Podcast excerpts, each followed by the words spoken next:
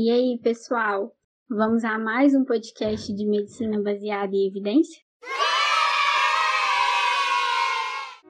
Hoje vamos dar continuidade aos nossos conhecimentos frente à avaliação da diferença que um tratamento faz, mas agora por meio da razão de chances ou odds ratio. Ela é outra forma utilizada para estimar o impacto relativo de uma intervenção, mas mais por meio de uma probabilidade do que pelo desfecho do evento, como risco relativo.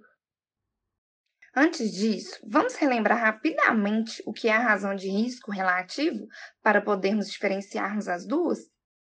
Ótima ideia, Thaís! Segundo a apostila do curso dado antes do primeiro Seminário Internacional da Prática em Saúde Baseada em Evidências, risco relativo, ou razão de risco, é a razão entre as taxas de ocorrências de pacientes que sofreram um desfecho nos grupos de intervenção e controle. Cada percentual é calculado pelo número de ocorrências no grupo dividido pelo total de participantes naquele grupo. Lembrando que temos um podcast só sobre isso. Então, se você ainda não escutou ele e tem dúvidas sobre razão de risco, vai lá. Inclusive, isso vai te ajudar muito a entender melhor o nosso podcast de hoje. Isso mesmo, Thaís. Mas e aí? O que é odds ratio? Então, Rogério, razão de chances é a divisão entre o número de pacientes que sofreram um evento, por exemplo, morte, e o número de pacientes que não sofreram um evento. Ah, entendi. Você poderia me dar um exemplo? Hum, para ver se eu entendi, eu vou tentar dar um exemplo. Ótima ideia, Thaís. Vamos supor que convidamos 200 pessoas para participar de um estudo para avaliarmos se um dado medicamento ajudará no prolongamento da vida de uma pessoa com uma determinada doença. Dividimos esse grupo em uma intervenção com 100 candidatos e outro com os demais 100, fazendo uso do placebo. Dos que tomaram a medicação, 10 faleceram e 90 sobreviveram. Já do grupo controle, 50 faleceram e 50 sobreviveram. Lembrando que o nosso desfecho final é a morte. Mas vocês estão entendendo até agora? Sim, Thaís, estamos entendendo.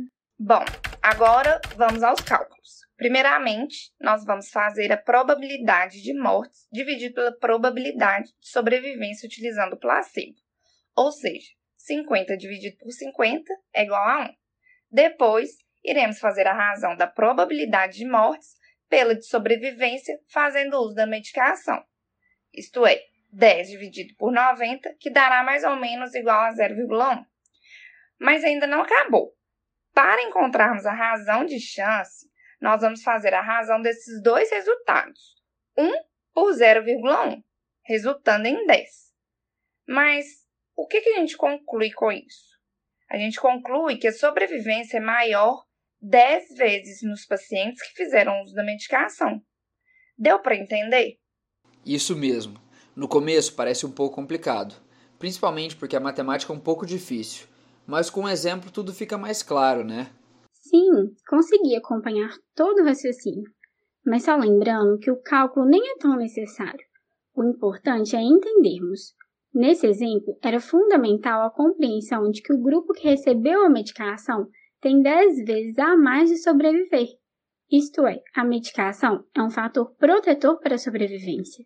Mas qual que é a diferença entre odds ratio e o risco relativo? Então, para a gente entender isso, precisamos saber a diferença entre probabilidade e chances. Vamos supor que vou testar os efeitos colaterais de um medicamento em 100 pessoas. 25 tiveram um evento, ou seja, possuíram reações adversas, e 75 não. A chance do evento, isto é, de efeito colateral utilizando a medicação, é de 25 em 75, que é 33% de chance. Já a probabilidade seria 25 em 100, dando 25%. Sendo assim, a diferença entre razão de chances e risco relativo é que suas formas de serem calculadas são diferentes, pois a primeira leva em consideração as chances, já a segunda, a probabilidade. Legal. Eu acho que quando estava fazendo um trabalho, entendi razão de chance como se fosse razão de risco. Eu acho que isso deve ser bem comum. É sim, Thaís. E quando o risco é baixo, ele se aproxima muito das chances, mas em outras situações não. Acho que era isso, pessoal. Nos encontramos na próxima semana, dando continuidade ao assunto.